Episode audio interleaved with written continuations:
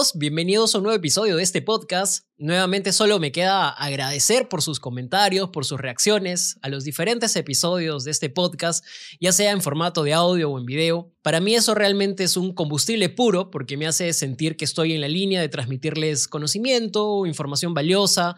Estoy seguro que más de uno sentirá que aprende en estos episodios un poquito más siquiera cada día sobre los diferentes alimentos del mundo y también sobre los diferentes alimentos de nuestro país y por supuesto sobre los diferentes motivos que nos enorgullecen como peruanos. Hace unos días revisaba noticias en la web y encontré un análisis que me pareció muy interesante y hacía de alguna forma un acercamiento atrevido sobre la situación de la agroindustria en la región y hacía especial énfasis en cómo Perú había emergido como una potencia en la exportación de productos agrícolas y cómo esto de alguna manera estaba afectando a nuestro país hermano vecino Chile. Por supuesto, este episodio no tiene por intención retar o subestimar la capacidad productiva de nuestro hermano vecino, pues está visto que es un país con mucho potencial y tecnología que se ha desarrollado enormemente en las últimas décadas. Y por supuesto también es un gran exportador y potencia en la producción de diversos alimentos.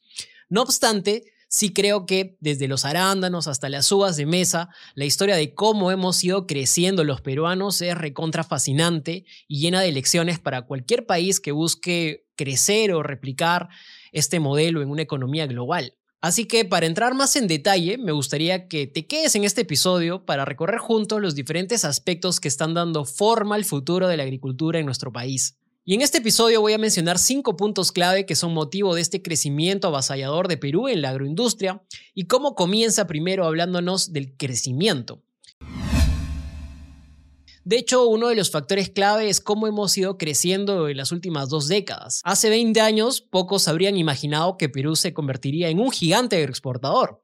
Pero aquí estamos, con nuestro país liderando el mundo de la exportación de productos no solamente de la uva de mesa o de los arándanos, que es quizás de lo que más se habla, sino también de los espárragos o de la quinoa, productos que están cobrando cada vez más valor y por supuesto, pues me siento muy reconfortado de que esté uno de los productos andinos dentro de este listado.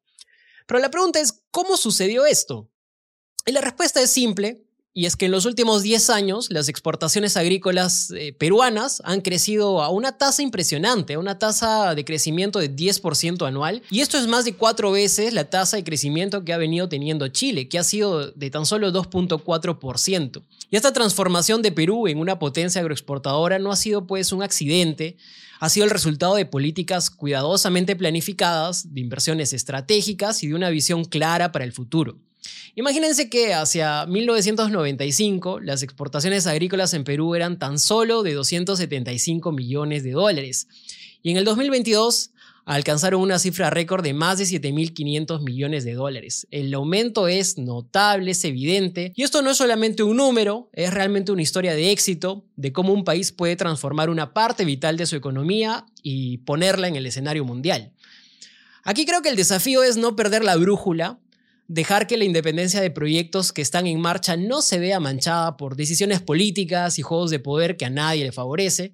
Y también otro desafío creo que es impulsar más los productos andinos. ¿Dónde están nuestros productos andinos? Solo se habla de la quinoa, pero faltan muchos más. Falta la cañigua, falta la kiwicha, falta el tarwi, productos que bien podrían ser una oportunidad para la exportación al mundo. El mundo los necesita y debemos darlos a conocer.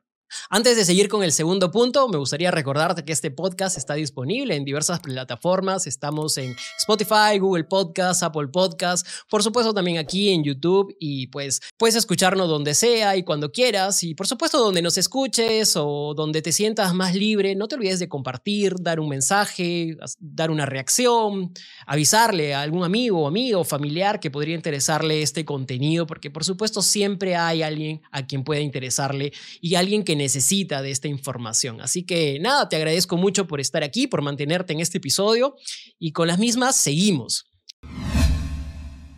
Otro tema es la superación a Chile en ciertos productos clave. Vamos a profundizar ahora en uno de los aspectos más sorprendentes de esta historia, de que es cómo hemos superado a Chile en la exportación de ciertos productos clave, como por ejemplo los arándanos, la uva de mesa, incluso las paltas. Tomemos el caso de los arándanos, por ejemplo, que ya lo he mencionado en episodios anteriores donde hablé justamente en uno particular sobre cómo nos volvimos potencia mundial en la exportación de arándanos. Por ejemplo, en el 2004 Chile se convirtió en el principal exportador de este producto del mundo. Perú apenas recién estaba comenzando, pero en tan solo cinco años pasamos a ser la primera posición, casi duplicando las exportaciones que tenía Chile. Y en el 2022 Chile cayó al cuarto lugar, mientras que Perú alcanzó más de 1.300 millones de dólares en exportaciones de arándanos. Y la pregunta es, ¿cómo sucedió esto? Y la respuesta está en la innovación, primero, la inversión y tercero, la determinación. Perú introdujo nuevas cepas de arándanos, invirtió mucho en temas de riego, de infraestructura y atrajo a muchos inversionistas interesados. Las empresas chilenas incluso comenzaron a invertir en Perú y esto es pues un reconocimiento del potencial que tiene nuestro suelo, del potencial que tiene nuestro país para todo lo que es la agroindustria, la agricultura. Es increíble realmente. Pero no solo se trata de los arándanos. También hablamos de la uva de mesa y de las paltas, que tienen historias muy similares, y eso es un testimonio de cómo un país puede cambiar su destino en la economía global con una estrategia correcta. Y aún, pues, me faltarían muchos otros productos donde hay un gran potencial y que seguramente se irán revelando. El tercer punto son las inversiones y la estrategia. La historia de nuestra agroexportación es una historia de visión, de estrategia, tanto los cambios favorables en las leyes como los acuerdos comerciales con países desarrollados han sido claves. Al inicio seguimos el modelo de Chile, enfocándonos en los grandes mercados internacionales, pero también fuimos más allá. Establecimos una ley de promoción en el año 2000 que permitió desarrollar más las zonas desatendidas. La inversión en infraestructura pública, especialmente en irrigación, también jugó un papel crucial. Proyectos como Chavimochic, Maje, Siguas y Olmos transformaron desiertos en zonas cultivables. Y con esto aumentamos la producción y nos permitimos la experimentación con nuestros cultivos y cultivos que probablemente no existían o no habían en ciertas zonas. El cuarto punto es ciertamente la pérdida de competitividad de Chile. Mientras nosotros crecíamos, Chile enfrentaba desafíos, por ejemplo, la disminución de la superficie plantada en productos claves y las barreras medioambientales, que también afectaron muchísimo la competitividad. Chile ha venido disminuyendo su superficie plantada en productos como arándanos, como la uva de mesa y otros muchos productos. Por ejemplo, en el caso de la uva de mesa, Chile pasó de tener 62.000 hectáreas a menos de 30.000 hectáreas de superficie plantada y las exportaciones de uva de mesa cayeron de 114 millones de cajas a tan solo 50.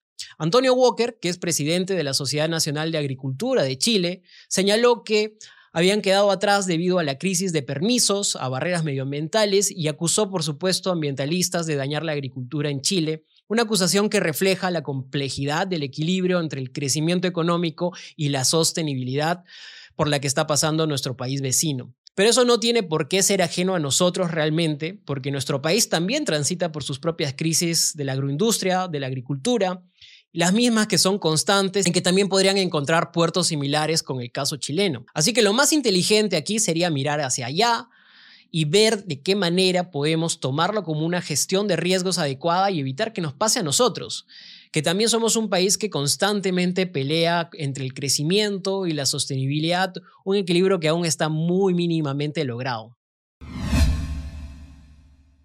Y por último, mirando hacia el futuro, las perspectivas para Perú son realmente emocionantes.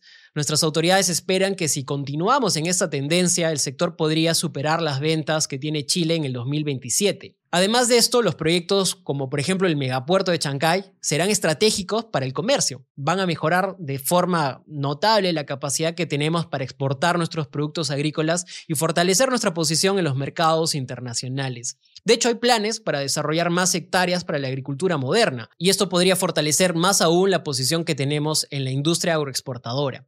Entonces, realmente si lo analizamos detenidamente, la combinación de crecimiento agrícola y mejoras en infraestructura van a representar realmente una estrategia integral para lograr mejores perspectivas.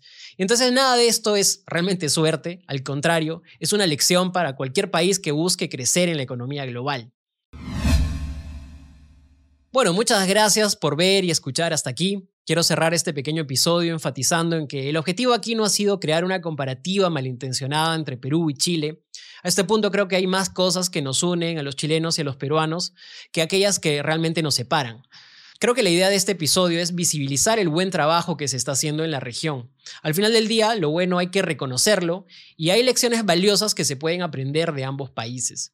Por lo dicho, eso sí, debo recalcar que me preocupa que creamos que hemos llegado a una posición privilegiada y que bajemos los brazos en consecuencia. La industria agroexportadora realmente es frágil y las posibilidades de recesión, de eventos o desastres están siempre al alcance en cualquier momento. Ya lo hemos visto con el caso chileno y, otros ejemplos en el mundo abundan. Y esta fragilidad nos recuerda que no podemos darnos el lujo de tener complacencia. Si no prevenimos, y seguimos eligiendo malas autoridades, no vamos a lograr ese ansiado sueño de consolidarnos como una potencia en la agroexportación, la historia del éxito de Perú y los desafíos de Chile es realmente un recordatorio de que el éxito requiere vigilancia constante, planificación muy cuidadosa y por supuesto un liderazgo responsable. En un mundo en constante cambio, debemos estar siempre atentos, aprendiendo, adaptándonos y trabajando juntos para construir un futuro próspero y sostenible.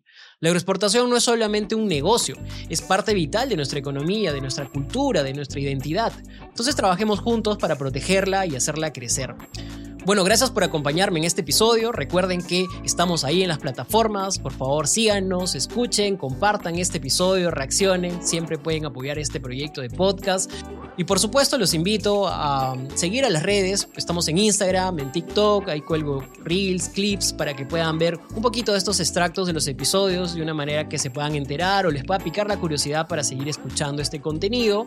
Por supuesto también les reitero la invitación a visitar la página web, ver los resúmenes de los episodios y por supuesto leer algunos artículos que son bien interesantes y que van en sintonía con lo que hablamos aquí. También encontrarán recetas, encontrarán una suscripción al newsletter que si se suscriben les llegará recordatorios cada vez que lanzo episodios nuevos. Entonces nada, un abrazo, nos vemos en el siguiente episodio.